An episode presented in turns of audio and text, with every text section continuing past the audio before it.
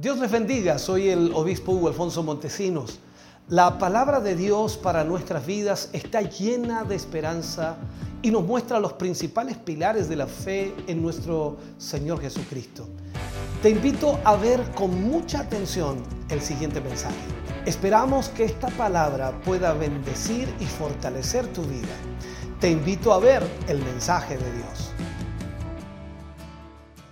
Qué bueno es el Señor. Vamos a ir a la palabra del Señor en esta hora. Y vamos a abrir nuestra Biblia en el libro de Génesis. Génesis capítulo 32, versículo 28. Génesis 32, versículo 28. Recuerde que estamos en eh, la serie Avivamiento. Y los temas que estamos tratando tienen que ver en ese enfoque, en el avivamiento. Y yo le pido su máxima atención ya que son temas muy profundos los cuales necesitamos escuchar con mucha atención para poder comprenderlos, poder entenderlos. Lo bueno de todo esto es que también quedan grabados allí y usted puede volver a revisarlos, también puede revisar el PDF en la página puede tener toda la información, pero lo bueno es que usted ponga atención en este momento. Génesis capítulo 32, versículo 28, leemos la palabra del Señor, lo hacemos en el nombre de nuestro Señor Jesucristo. Y el varón le dijo, no se dirá más tu nombre Jacob, sino Israel, porque has luchado con Dios y con los hombres y has vencido. Volvamos a leerlo. Y el varón le dijo, no se dirá más tu nombre Jacob, sino Israel, porque has luchado con Dios y con los hombres y has vencido. Oremos al Señor. Padre, en el nombre de Jesús, vamos ante tu presencia dando gracias por tu inmenso amor y misericordia. Gracias Señor por este tiempo que tú nos permitirás poder tener tu palabra para ah, recibirla hoy.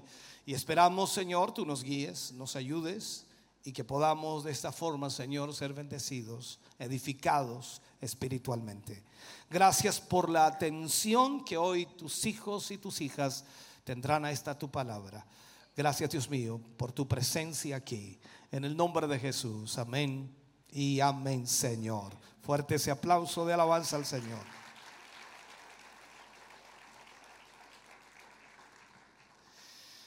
Vamos a hablar hoy acerca de la dinámica de la oración. La dinámica de la oración.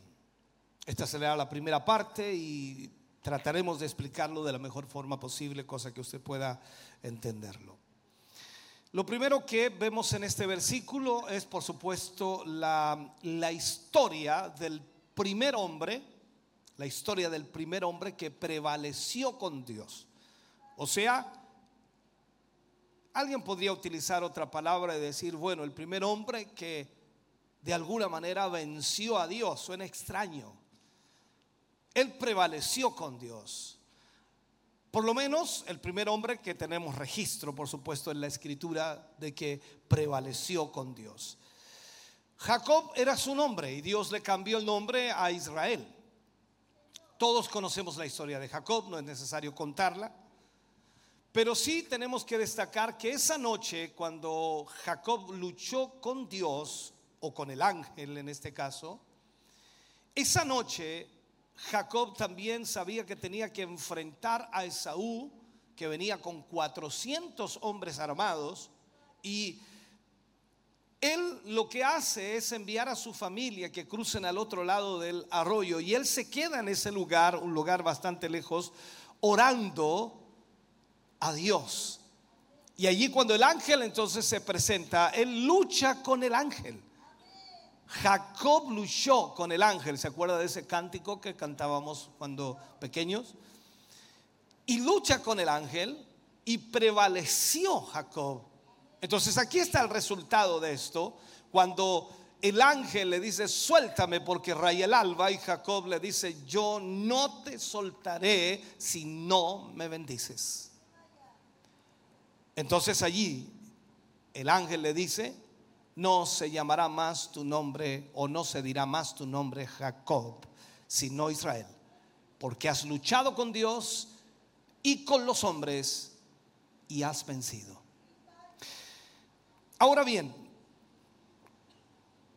después de haber tratado de alguna manera en los temas anteriores con los factores eh, básicos que condicionan de alguna manera nuestro acercamiento a Dios, llegamos a, a lo que es la dinámica de la oración.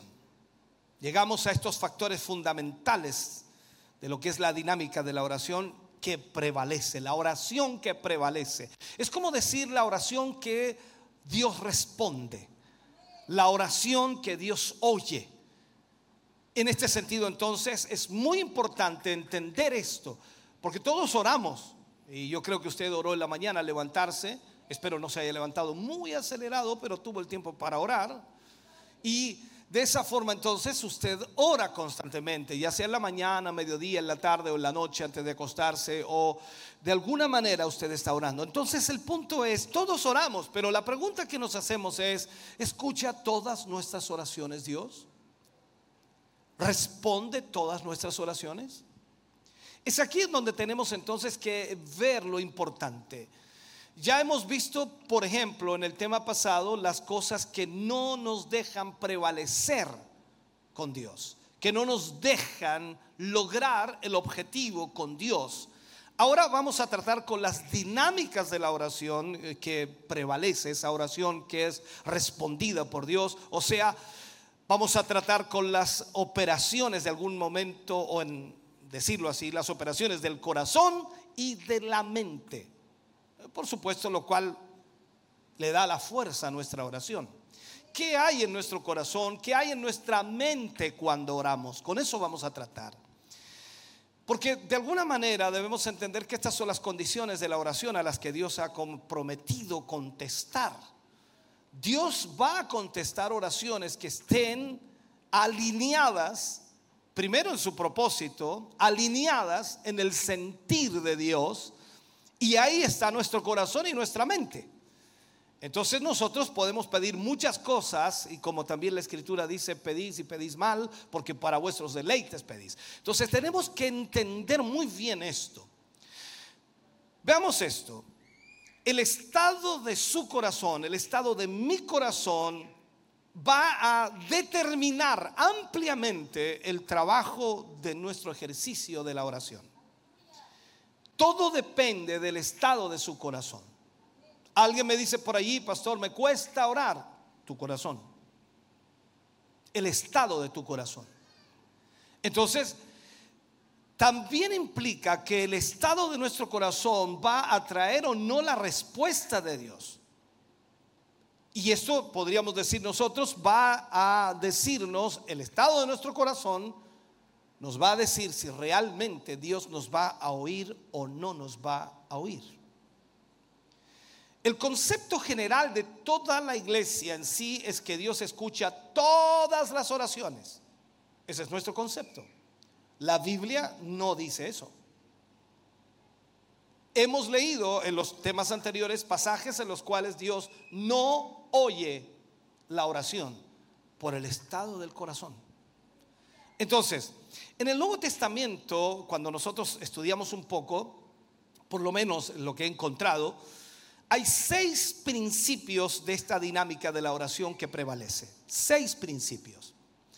Y una de ellas es que si obedecemos, vamos a asegurar la oración que prevalece. O sea, el primer principio, en otras palabras, es que si obedecemos, vamos a asegurar que Dios va a responder nuestra oración.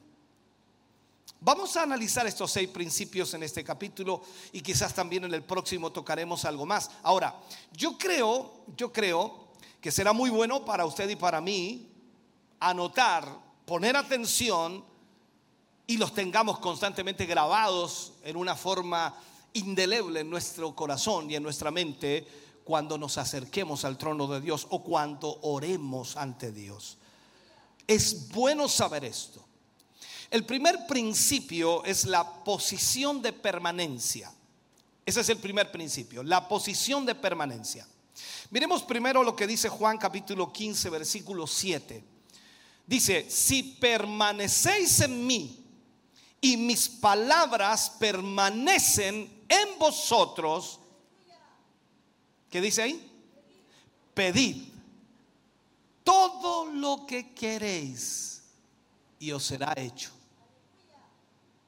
Mire lo que dice aquí. Vuelvo a leerlo. Si permanecéis en mí y mis palabras permanecen en vosotros, pedid todo lo que queréis y os será hecho.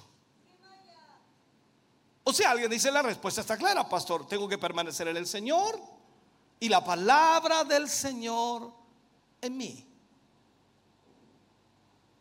Si usted analiza profundamente, dice, ¿usted permanece en el Señor? ¿La palabra de Dios permanece en usted? Ay, dice, con razón el Señor no me responde.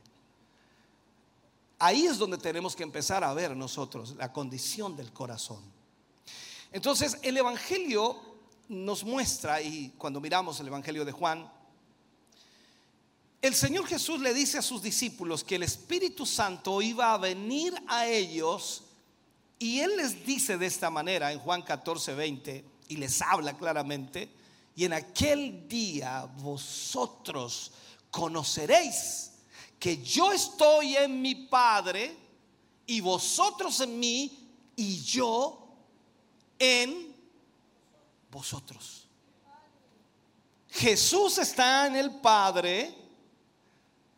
El Padre, como dice ahí, tiene esa coinonía, comunión con Cristo, porque Él está en el Padre. Y vosotros estáis en mí o sea, nosotros tenemos que estar en Cristo y Cristo estará en nosotros. Esto es sumamente importante. En otras palabras, lo que Él está diciendo es que cuando el Espíritu Santo de Dios venga, él les va a revelar el verdadero significado de que el Hijo está en el Padre y de que ellos estaban de igual manera con Cristo. Y como Él, por supuesto, estaba en el Padre, también está en ellos. La mayor parte de los cristianos cuando leen la Biblia pasan esto colado así, ¡fum! y no se dan cuenta de lo que dice. Lo que él quería decir de estar en el Padre está ampliamente desarrollado, por supuesto, en todo el Evangelio de Juan. Cuando usted lee el Evangelio de Juan se da cuenta de lo que, de lo que Cristo dice y enfoca es en realidad que Él está en el Padre y el Padre en Él, nosotros en Él y Él en nosotros. Constantemente está hablando de eso. Entonces, si nos damos cuenta lo que lo que significó para Jesús estar en el Padre, entonces nos damos cuenta inmediatamente lo que significa para nosotros estar en el Hijo. Y esta es la primera dinámica de la oración que prevalece. ¿Por qué lo digo así? Cristo estaba en el Padre y la pregunta es, ¿cuándo Dios no le respondió? Siempre le respondió. Ahora, ¿cuándo Dios no le ha respondido? ¿Por qué? Eh, eh, es que no sé por qué. No, no, usted tiene que saber por qué. Porque la condición de nuestro corazón es la que está provocando el problema. Nosotros tenemos que estar en Cristo y las palabras de Cristo estar en nuestra vida. No es un asunto de mero conocimiento, es un asunto de, de actuar, de vivir, de ser. Debemos permanecer en Cristo. Jesús dijo que el Espíritu Santo iba a mostrarnos a Jesús. Y cuando el Espíritu Santo nos muestra a Jesús, nos muestra a Jesús en el Padre. Y como Él está en el Padre, nosotros estamos con Él. O sea, usted no puede entenderlo de otra manera. El principio entonces aquí es de permanecer. Permanecer. Lo resultante aquí es que lo primero para poder permanecer fue que el Padre era la fuente total de recursos y al mismo tiempo la esfera de su vida. Jesús dependía totalmente del Padre. Jesús dependía totalmente del Padre. Ahora, ahora esta pregunta respóndala. ¿Depende usted totalmente de Jesús?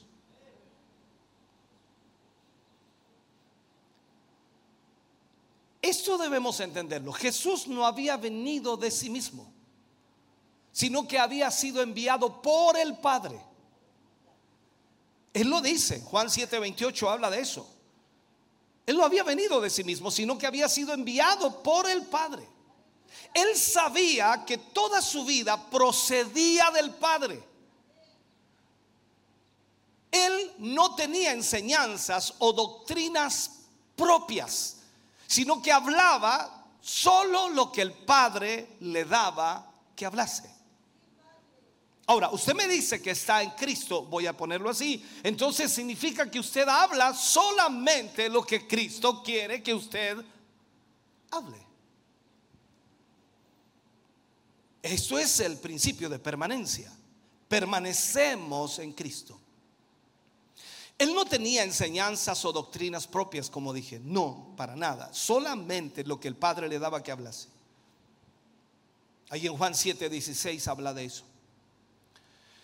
Ahora, nuevamente, él viene y habla y le dice a los discípulos que él no podía hacer nada por sí mismo, sino solo lo que veía hacer al Padre.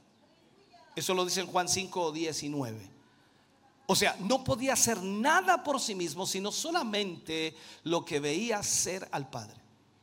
Entonces podemos comprender aquí que estamos viendo lo que significó para Cristo habitar en el Padre, depender de Él, hacer lo que el Padre le pedía, hablar lo que el Padre le decía, actuar de acuerdo a lo que el Padre le pedía. Jesús dice, yo no hablo por mí mismo. En Juan 7, 17 habla acerca de esto. Dice, yo no hablo por mí mismo, yo hablo lo que Él dice.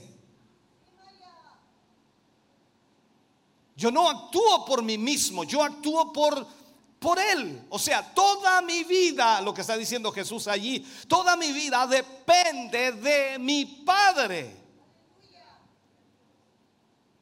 Ahora, aplíquelo esto a su vida. Yo no hablo por mí mismo, yo hablo lo que Cristo quiere que yo diga. Yo no actúo por mí mismo, sino que actúo por lo que Él me pide que haga Toda mi vida, toda mi vida depende de Jesús. Ahora, si no hay amenes, entiendo. Comprendo. Porque estamos analizando una realidad. Todos podemos decir, soy creyente, soy cristiano, voy a la iglesia, soy parte del el pueblo de Cristo, pero nunca has vivido en Cristo. Nunca has obedecido al Señor. Jesús nunca buscó su propia gloria, sino siempre buscó la gloria del Padre.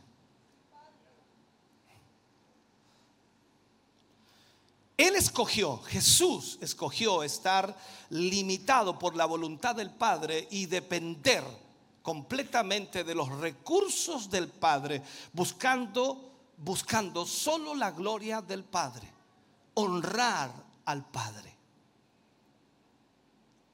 Nosotros como hijos de Dios debiéramos estar buscando lo mismo. Eso es lo que debiéramos buscar. Él pudo verdaderamente declarar, yo, yo y el Padre, uno somos. ¿Te acuerdas cuando uno de los discípulos le preguntó, muéstranos al Padre y nos basta? ¿Qué le dijo él? Tanto tiempo que estoy con vosotros y no me habéis conocido el que me ha visto a mí, ha visto al Padre. Ahora ponte en este lugar, cuando alguien te pregunta ahí afuera, me gustaría conocer a Jesús. Tanto tiempo que estoy contigo y no me has conocido. El que me ha visto a mí, ha visto a Jesús. Oh, por favor, no diga eso. Eso es muy grande. ¿Cómo muy grande? Si estamos hablando de permanecer en Cristo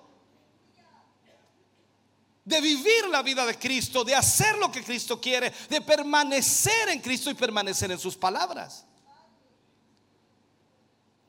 Entonces, él dijo que cuando el Espíritu Santo viniera, nos mostraría que esto es exactamente lo que significa para nosotros permanecer en Él. Debemos ser la imagen de Cristo. Cuando Pedro se metió y se coló entre los eh, enemigos de Jesús, cuando Jesús estaba siendo interrogado y él estaba calentándose en la hoguera con los enemigos de Jesús, lo reconocieron por tres cualidades o tres cosas. Una, caminaba como él. Algo dice, ese no, tiene nada que ver. Es que había estado tanto con Jesús que caminaba como él. Tú has estado tanto con Jesús que... Eh, segundo, había estado tanto con Jesús que se vestía como él. Y te cuesta a ti hacer lo que los demás hacen. Había estado tanto con Jesús que hablaba como él. Recuerda que cada uno de esos discípulos venía del vulgo, unos pescadores, y los pescadores tienen su jerga, como los eh, carcelarios, como los de la Puebla, los de allá de, eh, iba a decir, nombrar una población, mejor no la nombro. Tienen su jerga, tienen su forma, pero estando tanto con Jesús, hablan como Jesús. Entonces cuando tú eres un hijo de Dios, eres reconocido. Ah, tú has ido a la iglesia. Ah, tú, tú, eres cristiano. ¿Y por qué? Es que tu forma de vestirte delata. Tu forma de caminarte delata. Tu forma de hablarte delata. Entonces permanecer en Cristo es, es, mantener en principio la misma relación hacia Jesús que la que Jesús mantenía hacia el Padre. Por eso Él dice atribuidamente, el que me ha visto a mí, ha visto al Padre. Yo y el Padre uno somos. Atienda muy bien, por supuesto, lo que estamos diciendo. Grábelo ahí en su mente. Usted nunca podrá prevalecer con Dios a menos que mantenga esa posición. A menos que usted entienda que usted es un hijo de Dios y que usted debe imitar a Cristo, vivir bajo ese parámetro. Primera de Juan, capítulo 2, versículo 6. Mira lo que dice. El que dice que permanece en él debe andar como él anduvo. ¿Usted permanece en Cristo? No van a haber amenes aquí. Yo sé que no van a haber amenes. No hay problema. No problem. El que dice que permanece en Él debe andar como Él anduvo. Esto significa primero entonces una vida de sumisión en la que con todo gusto consentimos las limitaciones de la buena voluntad de Dios que es agradable y perfecta. Y aceptamos, por supuesto, limitar todas nuestras actividades y al mismo tiempo no nos vamos a mover más allá de lo que Dios nos dice que nos movamos. O sea, aquí tu gusto, tu deseo, tu anhelo, tu sueño, todo eso queda fuera. Out, fuera. ¿Por qué? Porque ahora tú te riges por lo que Cristo quiere que tú hagas. Esto es impresionante. Porque la iglesia evangélica no viene a eso. Eh, pastor, discúlpeme, me está incomodando con este tema. Eh, no viene a eso. Yo vengo para gozarme. Anda a una fiesta y gózate todo lo que quieras. Pero aquí vienes a aprender. Aquí vienes a aprender lo que es la vida cristiana real. Tú no vienes a aprender a ser religioso, eso lo aprendes en cualquier lugar. Pero tú vienes a aprender lo que es la vida cristiana, lo que es realmente obedecer a Jesús y sujetarse a su voluntad y a su palabra. Veamos esto. Lo que debemos hacer es aceptar sus ligaduras. Porque sabemos que esas ligaduras nos dan la perfecta libertad. No esa libertad libertina, sino esa libertad para hacer la voluntad de Dios. Hay gente que no tiene libertad para hacer la voluntad de Dios. No puede. Está presa de sus vicios, de su pecado, de su maldad. No puede hacer la voluntad de Dios. Es imposible. No es algo que puedan hacerle, no es algo que pueda lograr porque está atado en toda su maldad. Pero las ligaduras de Cristo nos mantienen lejos de todo aquello que nos pueda opresionar a no vivir como Él quiere. Entonces, si las ligaduras de vivir bajo la perfecta voluntad de Dios nos van a llevar a hacer la voluntad de Dios, yo prefiero estar con esas ligaduras, que no me va a permitir salirme de la posición en que estoy.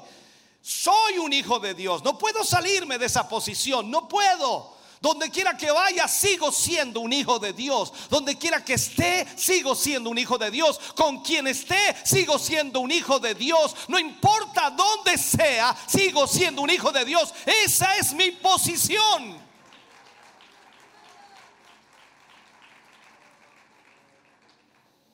Esta fue realmente la vida del que dijo, usted recuerda esto, Salmo capítulo 40, versículo 8, cuando el salmista escribe, dice, el hacer tu voluntad, Dios mío, me ha agradado y tu ley está en medio de mi corazón. Hágase esta pregunta, ¿le agrada a usted hacer la voluntad de Dios? ¿Se, se regocija al hacerlo? Juan dice esto, capítulo 4, versículo 34. Juan dice de esta manera, Jesús le dijo,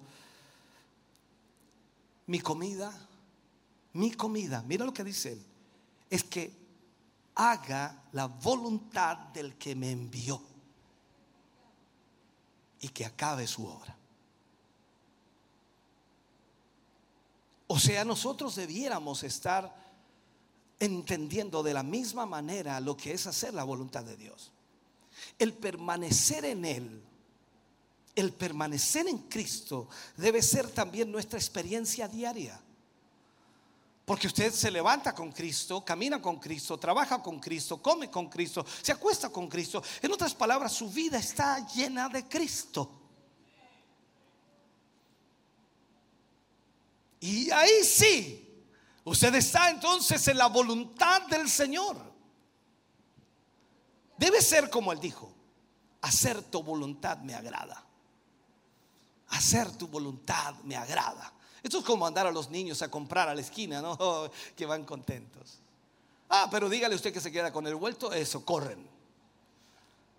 Hacer tu voluntad me agrada. Entonces el problema de nosotros, los adultos, los mayores, los que estamos oyendo ahora aquí, es que si Dios no nos da algo, no, no, no, no hacemos lo que nos pide. Pero Señor, usted me está pidiendo esto y usted qué me va a dar a cambio. Hacer tu voluntad me agrada. Esto no es por algo que Él me dé. Él ya me ha dado mucho.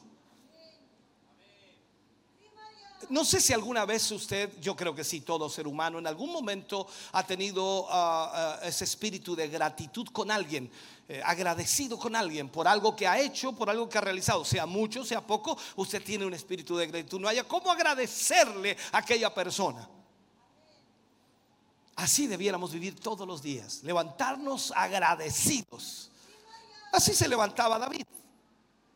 Y cuando despertaba y abría sus ojos por la mañana, después de bostezar un poco, decía, oh, este es el día que ha hecho Jehová para mí. Me alegraré, me gozaré en él. Así se levantó hoy día usted, ¿no? dice, oh, no puede ser, son las nueve. No. Este es el día que ha hecho Jehová para mí. Me alegraré, me gozaré en él. Entonces, de igual manera debe ser nuestro deseo Ese permanecer en, Él, permanecer en Cristo, debe ser también una vida de renuncia a nosotros mismos, de renuncia a nuestras habilidades, de renuncia a nuestros recursos. y depender totalmente de Él. Debemos depender de Él en totalidad. Cuando Jesús llamó a todos sus discípulos, y, lo vemos en la historia, no tenemos el tiempo para tratarlo, pero cuando Él llamó a todos sus discípulos, los inhibió. O sea, significa que no importaba lo que ellos sabían, lo que ellos conocían, lo que ellos entendían, lo que ellos podían hacer. Lo demuestra fácilmente el Señor Jesús cuando le dice a Pedro, Pedro, boga mar adentro. Pedro había tratado de pescar toda la noche, no había pescado nada. Era pescador, sabía lo que significaba pescar, sabía la hora que picaban los peces, sabía dónde habían peces y dónde no habían. Entonces el Señor le dice, boga mar adentro, lanza la red a la derecha. Dice, Señor, toda la noche hemos pescado, o sea, no me vengas a decir que ahora voy a pescar. Esta no es hora de pescar, no hay peces aquí. Hemos estado toda la noche. Pudo haberle recriminado en eso. Pero Pedro se quedó para adentro y le dice, Señor, en tu nombre voy a echar la red. Se inhibió, dejó toda su capacidad, dejó toda su inteligencia, todo su conocimiento, lo dejó fuera y dijo, en tu palabra voy a echar la red.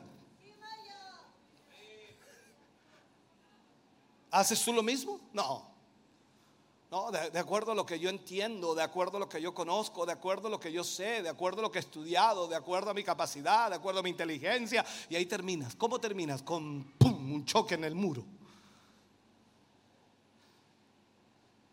Dios nos inhibe totalmente. Y cuando Él llama a sus discípulos, los inhibió en todos sus aspectos. Sus capacidades, inteligencia, sabiduría, deseos, anhelos, sueños, visión. Todo, todo lo eliminó. ¿Y qué es lo que puso en ellos? Su espíritu. Para que hicieran su voluntad. Cuando tú ves la iglesia primitiva, ellos caminaron en la voluntad del Padre. Lo dejaron todo por hacer la voluntad del Padre. Nosotros creemos que es que en ese tiempo, en ese tiempo la iglesia era así, pero ahora no. No, es el mismo espíritu.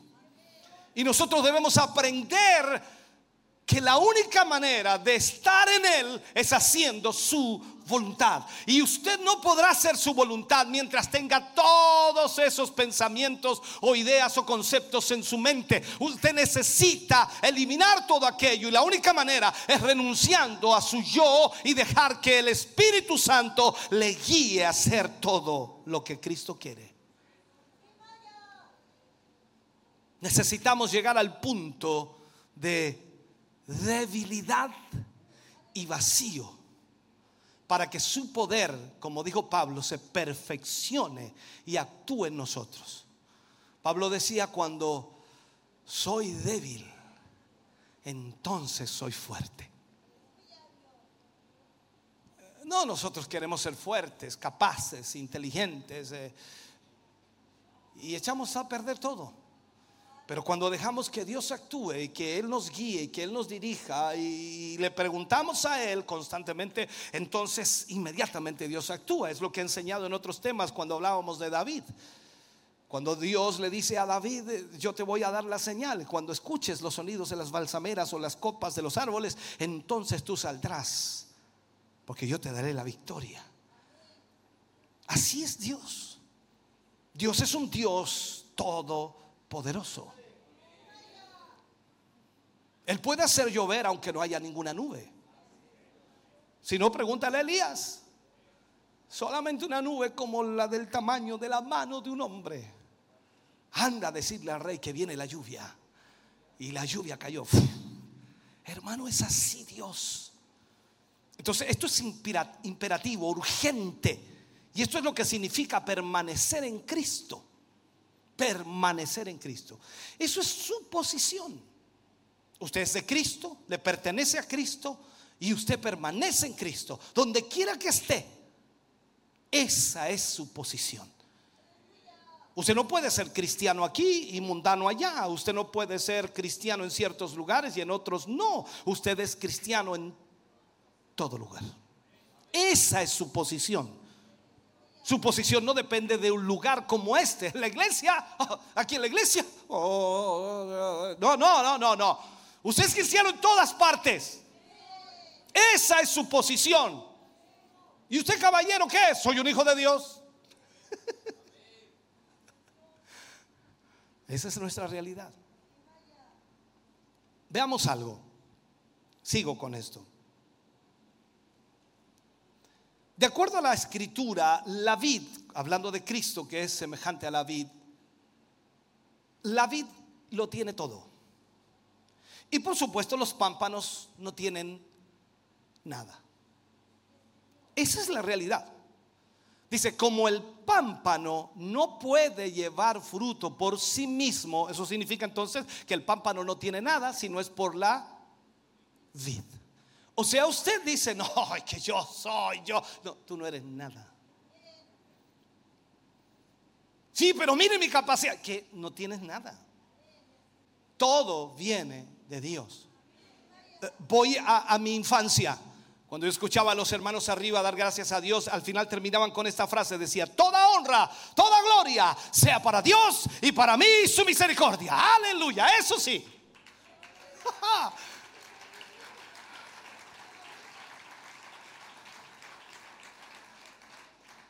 Hoy día no. No, no tenemos nada. Como el pámpano no puede llevar fruto por sí mismo, significa entonces no tiene nada. El pámpano no tiene nada si no es por la vid. Y para que el pámpano lleve fruto, en ese caso nosotros necesitamos estar pegados a la vid. Jesús aquí nos está hablando a ti y a mí y nos dice, así tampoco vosotros si no permanecéis en mí. Él dice, permaneced de mí y yo en vosotros. Como el pámpano no puede llevar fruto por sí mismo si no permanece en la vid, así tampoco vosotros si no permanecéis en mí. ¿Cómo va a llevar fruto de Dios si no permanece en él? Oh, pero vengo a la iglesia. ¿Y qué? Todo el mundo puede venir a la iglesia. Los católicos van a la iglesia. Los musulmanes van a la iglesia. Los Hare van a la iglesia, los testigos de Jehová, los mormones, todo el mundo va a la iglesia. Pero eso no significa que estén en Cristo.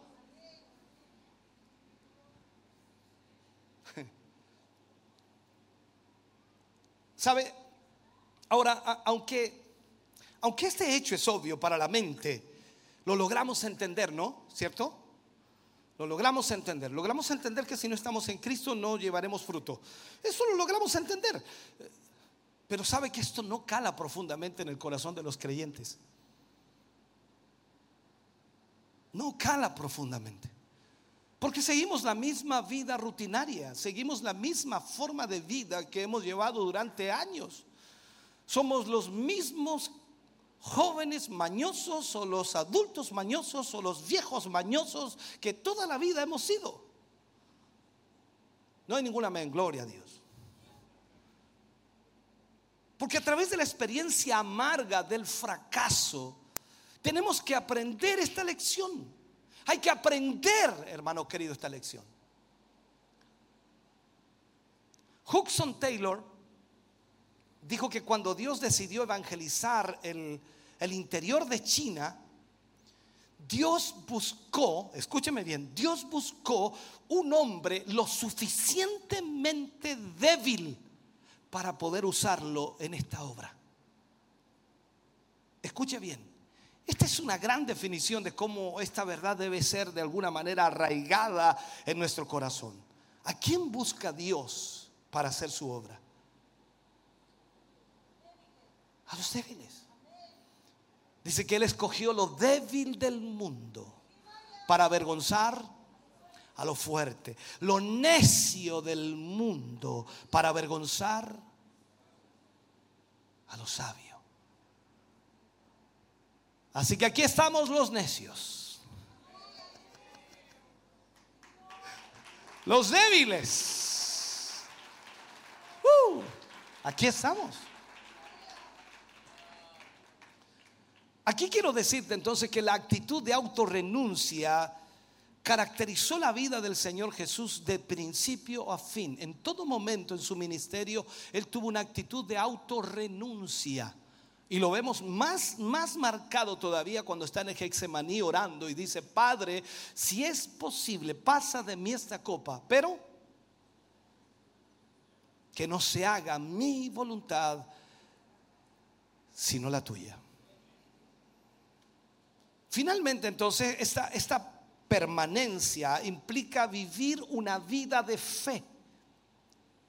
Una vida que solo mira a Cristo para todo y encuentra al mismo tiempo en Cristo todo lo que necesita. O sea, todos los recursos para su vida y para mi vida están en Cristo. Jesús dijo en Juan 15, 5, saco la frase allí, separados de mí, nada podéis hacer. ¿Qué puede hacer usted sin Cristo? Usted está aquí porque la cosa iba mal. No me diga que usted vino porque era bueno, porque todo estaba bien, porque todo iba bien. No necesito preguntarle cuál es su problema, usted tenía problemas. Y posiblemente todavía los tiene y todavía los carga sobre sus hombros, pero está en el mejor lugar. Tiene posibilidades de cambio. Pero todos esos cambios están en Cristo separados de mí, dice, nada podéis hacer. Y podemos agregar esa, ¿cómo llamarle así? Esa declaración victoriosa de Pablo cuando dice, todo lo puedo en Cristo que me fortalece. Aleluya. Entonces sin Cristo no puedo hacer absolutamente nada pero Pablo dijo, con Cristo todo lo puedo. Su vida es un caos sin Cristo. Pero con Cristo Usted ese pastor llevó una semana en la iglesia y la verdad que no he visto cambios. No se preocupen. Busque a Cristo y los cambios vendrán. ¿Por qué? Porque con Cristo todo se puede.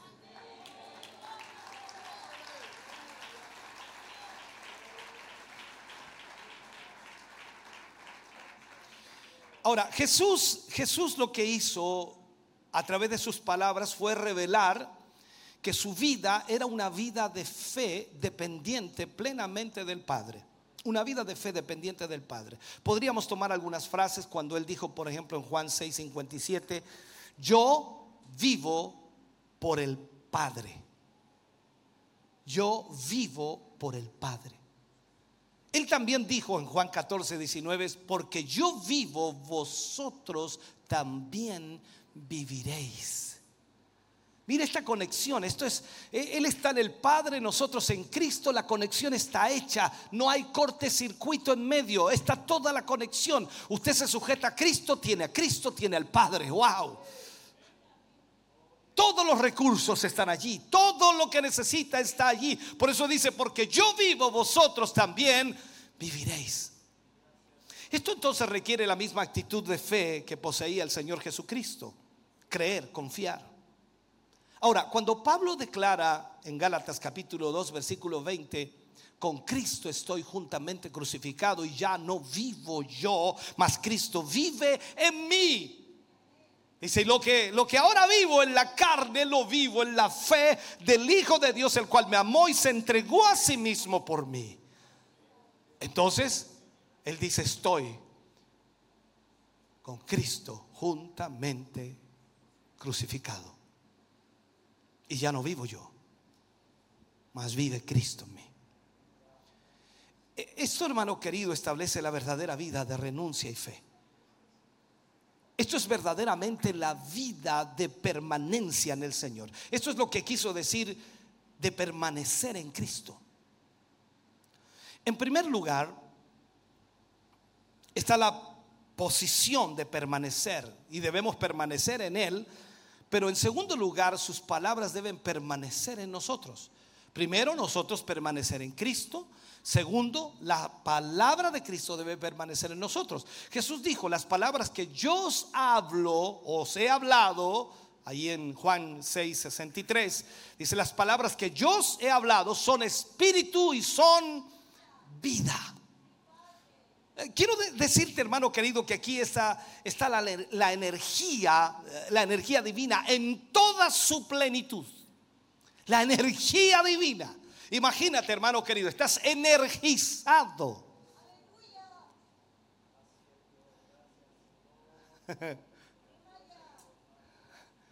La energía divina en toda su plenitud. Y de aquí viene esa, esa vida llena de su poder para nosotros. ¿Cómo dices tú? ¿Cómo puede venir entonces esa energía? Permaneciendo en su palabra. Permaneciendo en su palabra. Es imposible que poseamos que poseamos esta vida que viene de permanecer en su palabra sin experimentar su fuerza espiritual y moral. O sea, esto no se trata de conocimiento.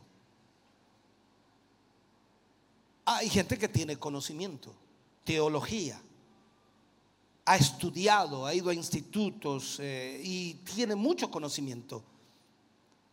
Pero no se trata de experimentar solo conocimiento, se trata de experimentar su fuerza espiritual y su fuerza moral. O sea, significa que si yo permanezco en la palabra de Dios, voy a ser moralmente correcto, espiritualmente correcto. Y eso es lo que necesitamos entonces de parte de Dios. Y usted no puede poseer eso sin experimentar la muerte. No hablo de la muerte física, sino la muerte espiritual. Usted no puede experimentar la vida espiritual y moral de Cristo si no muere. Cristo dijo algunas palabras, mi palabra no haya cabida en vosotros. Eso lo dijo en Juan 8:37. Le dice a las multitudes, mi palabra no haya cabida en vosotros. O sea, rechazaban la palabra y también lo rechazaban a él. Rechazaban a Jesús y rechazaban el mensaje para su propia eterna condenación. Y ese es el problema de mucha gente que va a la iglesia. Le gusta la música, le gustan las alabanzas, le gusta el lugar, es hermoso, silla cómoda, me tienen un ventilador cerca. Y la gente está feliz, pero rechaza a Jesús y a su palabra. Entonces veamos esto. Algunos aceptaban cuando Jesús predicaba, algunos aceptaban el mensaje con gozo, pero, pero no dejaban que hiciera raíces en su corazón. Así que lo que estaba por crecer se debilitaba en la hora de la persecución. O sea, esto pasa lo mismo. Usted puede venir al culto, gozarse. Dios le habló. Es como que le abrió la cabeza y y le ministró algo tremendo. Y usted se va contento. Dice, aprendí algo tremendo. Problema en casa, se acabó lo que aprendió.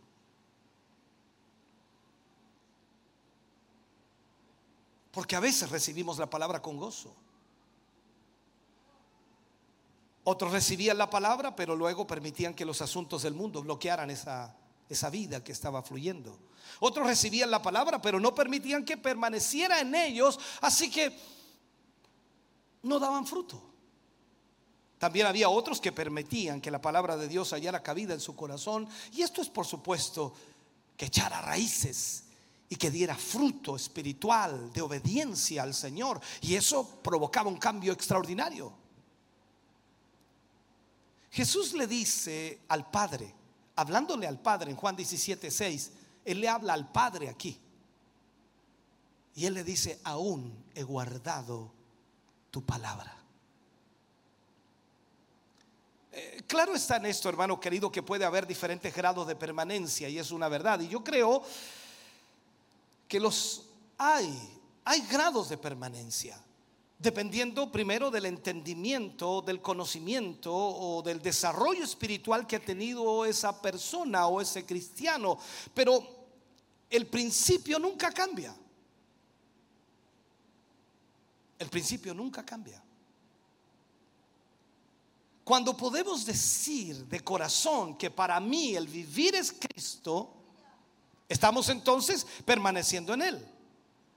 Y eso nos da, por supuesto, una posición de autoridad en la oración. Si yo permanezco en Cristo, sus palabras permanecen en mí, ya no vivo yo, Cristo vive en mí, entonces yo puedo pedirle algo al Padre y Él lo concederá.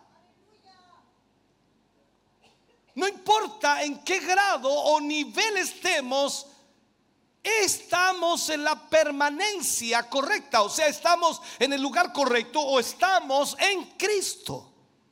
Y si estamos en Cristo, entonces tenemos un nivel de autoridad por permanecer en Cristo. Yo creo con todo mi corazón que Dios escucha tanto al recién convertido si está en Cristo como al que lleva años de convertido. El principio es el mismo, permanecer en Cristo y permanecer en su palabra. Y Quizás el conocimiento suyo no sea tan vasto como el de otros hermanos, pero su conocimiento le permite estar en Cristo y someterse a esa palabra.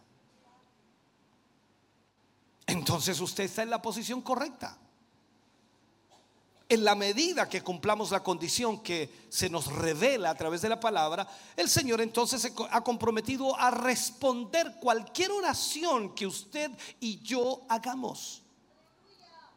Cuanto más permanezcamos en Él, cuanto más permanezcamos en Cristo y cuanto más tengamos sus palabras en nosotros, Él podrá entonces con toda seguridad confiar en nosotros, dándonos, como dice alguien por ahí, un cheque en blanco para ser cobrado en el banco del cielo.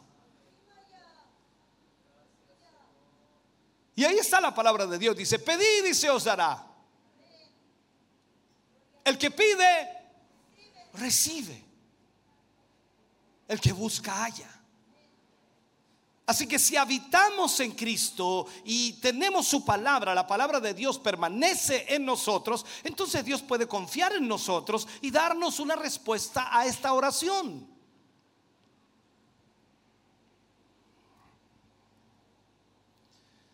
Si miramos a Jesús en su humanidad, como hombre, como ser humano, las oraciones de Jesús nunca fueron rechazadas. Usted puede decir, pero es que era el Hijo de Dios. ¿Y usted qué es lo que es un primo? Las oraciones de Jesús nunca fueron rechazadas. Porque Él siempre permanecía en el Padre y la palabra del Padre estaba en Él. Entonces ninguna oración fue rechazada. Preste atención en algo. Cuando vemos el libro de Juan, la historia de Lázaro, en capítulo 11, versículo 41 y 42. Extraigo allí algunas frases. Padre, gracias te doy por haberme oído. Mira lo que dice Jesús ahí. Padre, gracias te doy por haberme oído. Y luego dice, yo sabía que siempre me oyes. Ahora hagas esta pregunta. ¿Lo oye siempre el Señor? ¿Cómo tiene usted esa seguridad?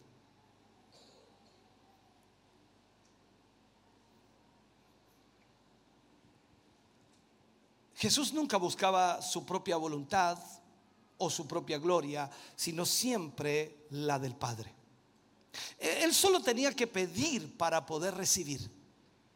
Recuerde lo que le dice incluso a Pedro cuando estaban allí en el huerto y vienen a buscarlo y Pedro eh, saca su espada y corta la oreja de Malco y él le dice, Pedro, no es con espada, ¿acaso no sabes que puedo pedirle a mi Padre una legión de ángeles y él enviaría? No estaba alardeando Jesús, no estaba diciendo eh, a lo mejor, no, no, no, no es a lo mejor. Él lo haría si yo se lo pido. Pero yo no estoy aquí para pedirle cosas que no están en su voluntad. Estoy aquí para hacer su voluntad. Ay Dios.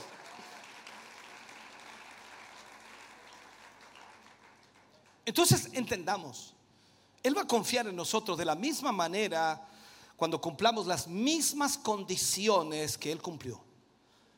Cuando el Padre sepa que deseamos los intereses de Él antes que los nuestros, entonces Él responderá a cada oración. Recuerda lo que le dice a Pedro Jesús hablando y mirándolo. Un discípulo le dice, busca primero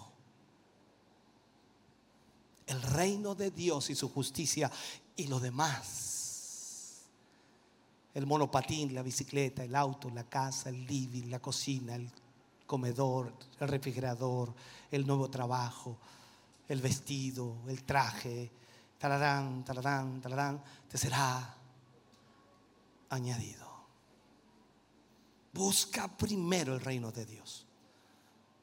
O sea, Jesús en todo momento está enfocando lo que él hacía. Entonces cuando nosotros, por supuesto, estemos buscando los intereses de Dios y no nuestros intereses, entonces Él responderá a nuestras oraciones y Él siempre lo hará. Tales peticiones siempre van a, a, fluir de alguna manera de una vida que permanece en Cristo. Ahora, usted yo sé que está pensando, pastor, pero si yo le pido algo que nada que ver, es que usted está en Cristo, está en la voluntad del Señor, no va a pedir tonteras. ¿Me sigue, no? Yo sé que tenía esa pregunta ahí, desde hace rato la tenía ahí, pero... Eh, eh, eh, si usted está en Cristo, tiene la palabra de Dios, ¿usted cree que va a pedir tonteras? No, usted no va a pedir para usted, va a pedir para la gloria de Dios. Ahora, hemos hablado entonces del primer principio, que es el permanecer en Cristo y permanecer en su palabra, o que su palabra permanezca en nosotros. Veamos el segundo principio. Es el orar de acuerdo a su voluntad. Si no tiene el primer principio, el segundo no le sirve de nada, porque no lo tendrá.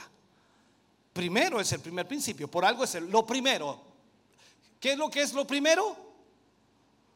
Lo primero. Entonces lo primero es lo primero y eso no puede cambiarlo, no puede cambiarlo al segundo lugar ni tercer lugar. El principio está allí, o sea, el primer principio es permanencia.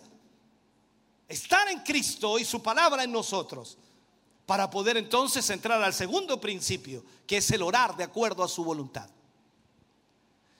Quiero solo mencionar lo siguiente. Si usted permanece en Cristo y se deleita en Dios, aquí está otro punto muy lindo, ¿no? Deleitarse en Dios. Usted se deleita en Dios, viene al culto, usted se vuela, aleluya. Se deleita en el Señor, se, se goza en el Señor. Entonces usted va a desear solamente lo que Dios desea. Por tanto, el orar de acuerdo a su voluntad se convierte en una consecuencia natural de su vida. Porque usted está en Cristo y su palabra está en usted. Por lo tanto, cuando usted ore, va a orar de acuerdo a lo que tiene en su vida.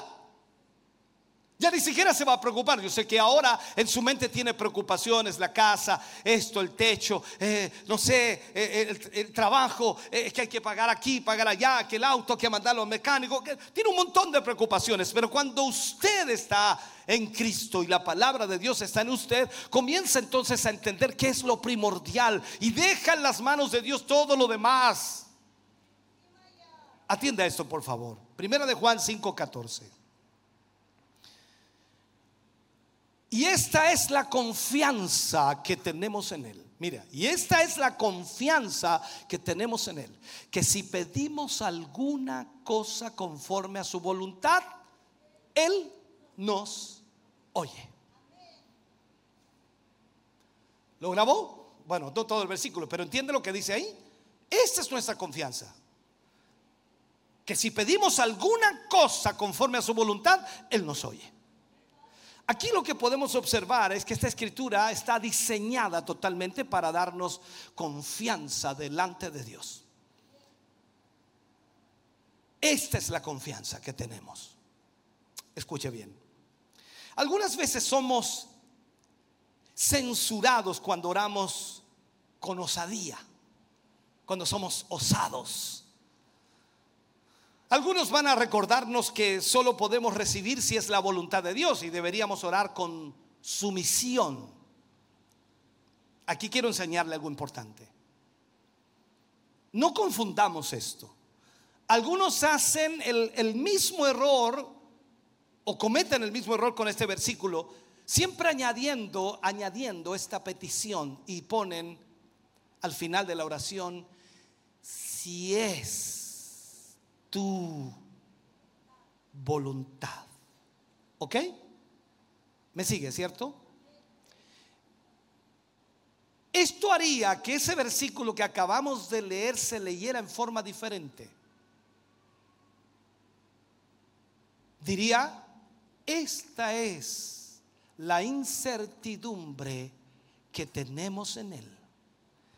Que solo si oramos conforme a su voluntad, Él probablemente nos oirá. Esto hace la promesa un refugio para la incredulidad. Observe la frase, alguna cosa conforme a su voluntad. Alguna cosa. Esto, hermano querido, debemos aprenderlo.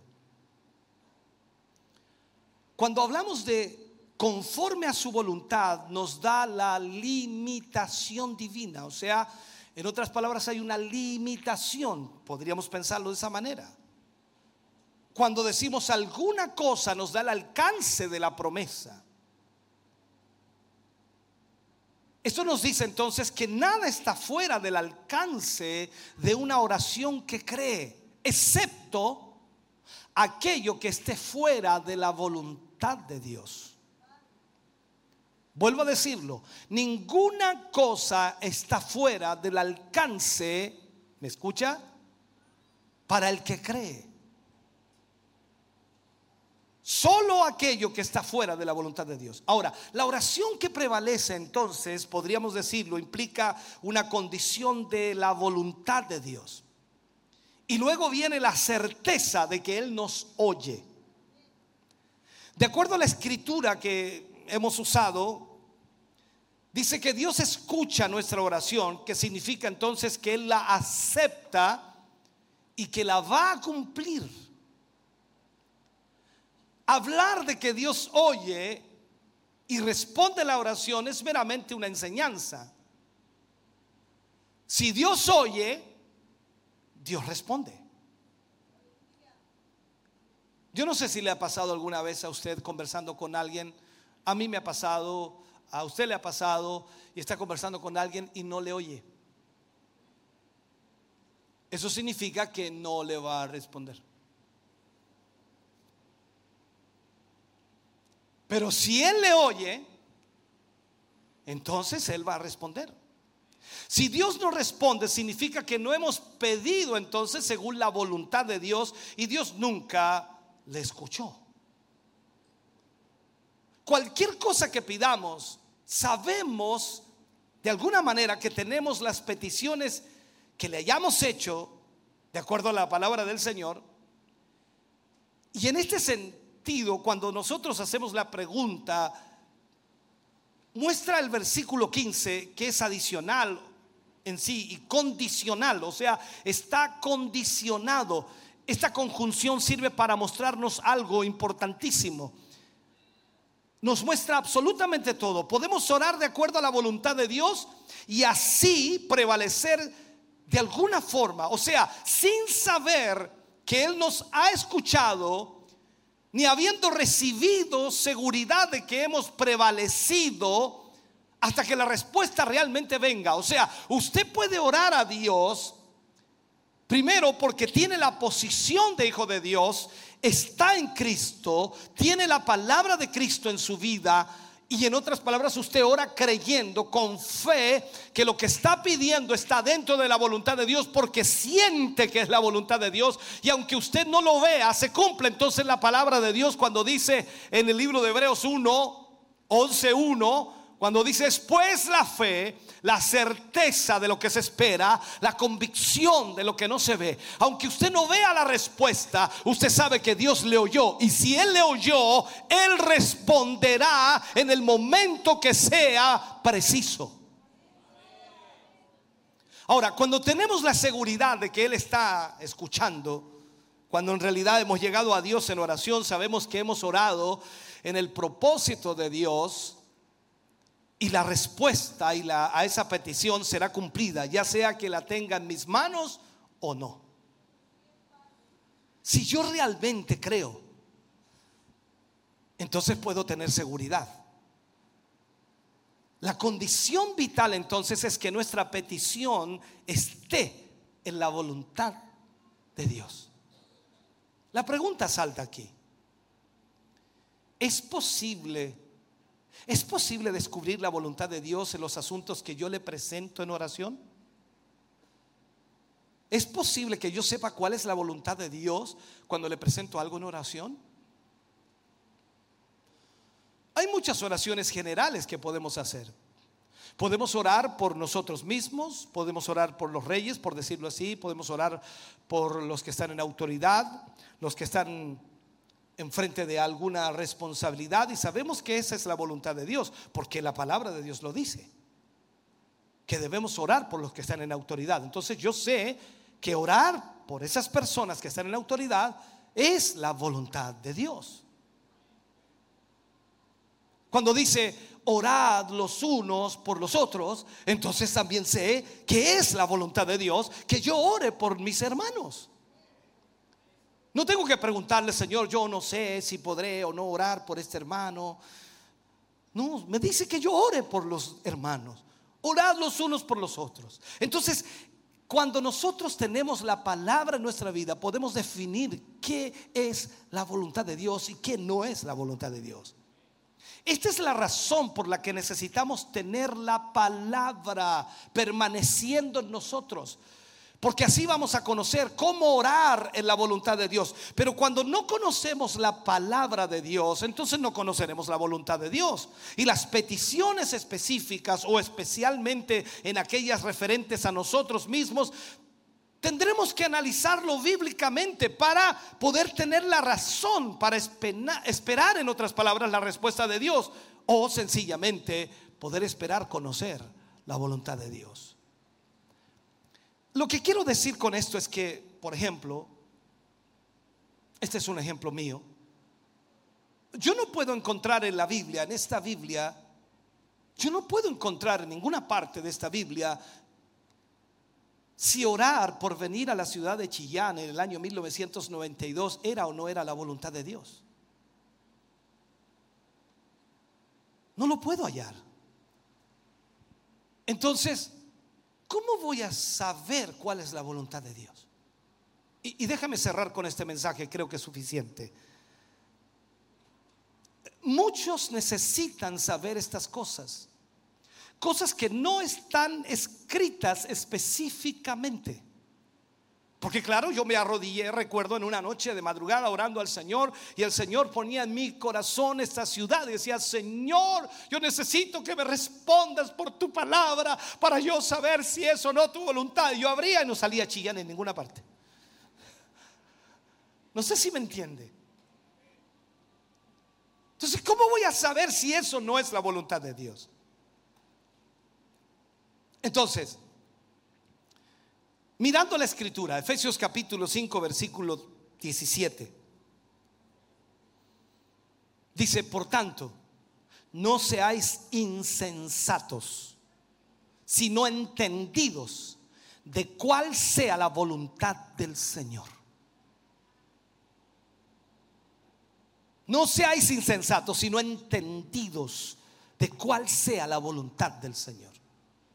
Cuando vamos y seguimos a Pablo, Colosenses 1.9, viene Pablo y dice, por lo cual también nosotros desde el día que lo oímos, no cesamos de orar por vosotros y de pedir que seáis llenos del conocimiento de su voluntad en toda sabiduría e inteligencia espiritual.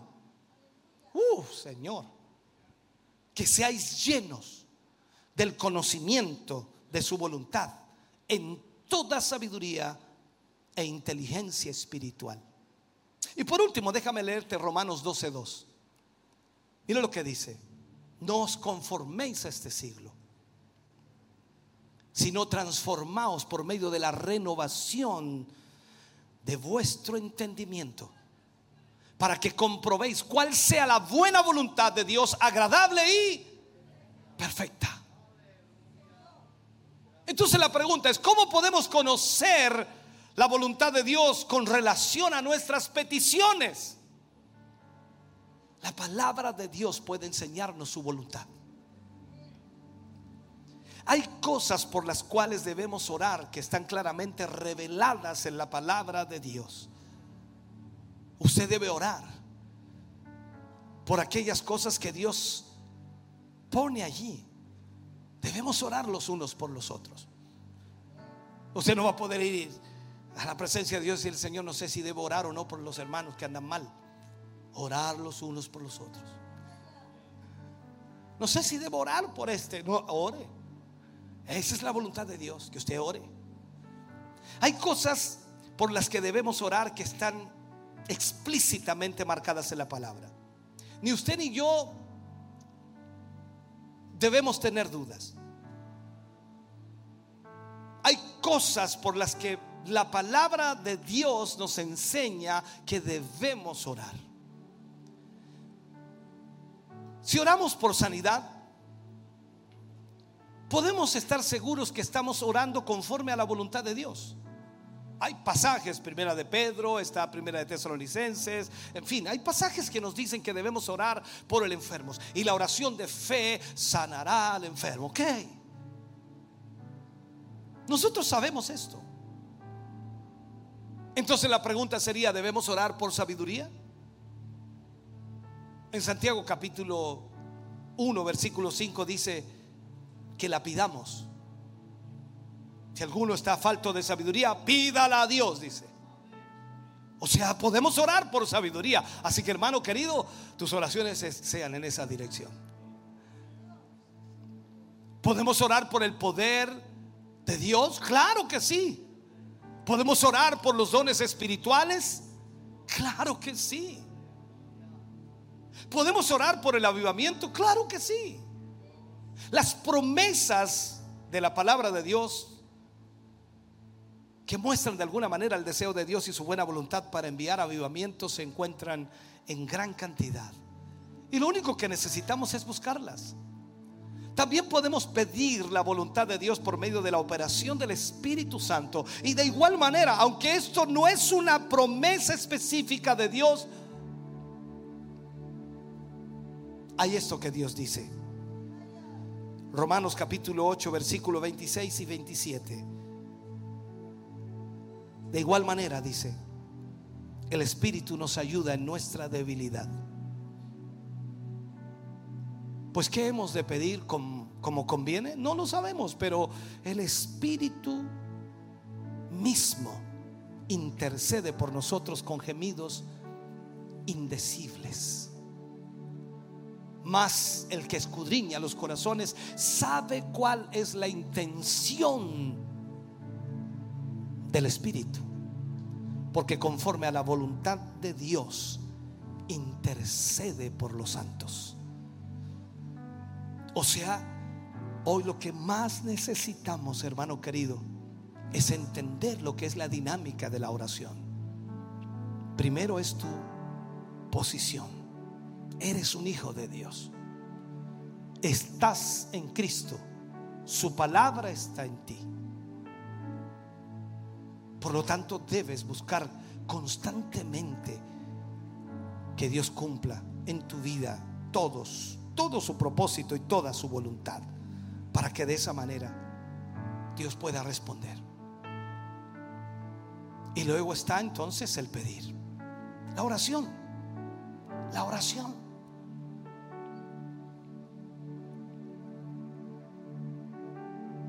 permaneciendo en su palabra, podremos entonces entrar a lo otro que es pedir a Dios bajo su voluntad y saber que cuando oramos al Señor su voluntad se cumplirá, porque Él siempre nos oye. Póngase de pie, por favor. Póngase de pie.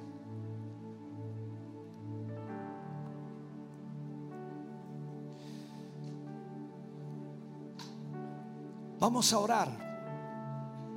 Y creo que vamos a orar en su voluntad.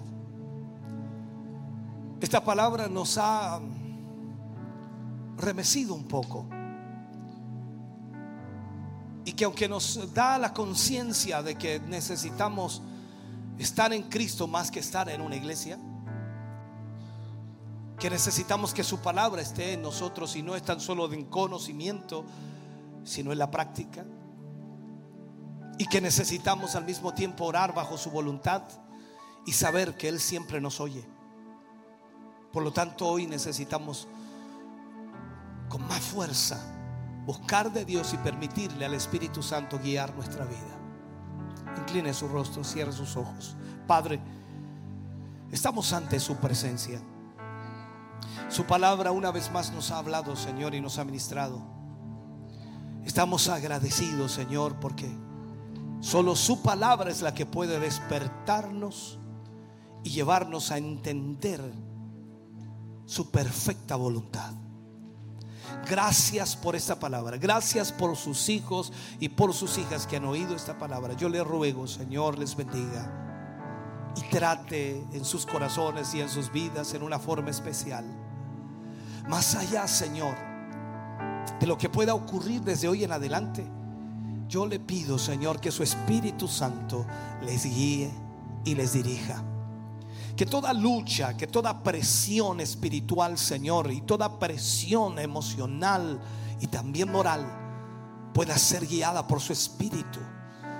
Rompa cadenas y ligaduras que puedan estar atando sus vidas, Señor, y pueda darles libertad.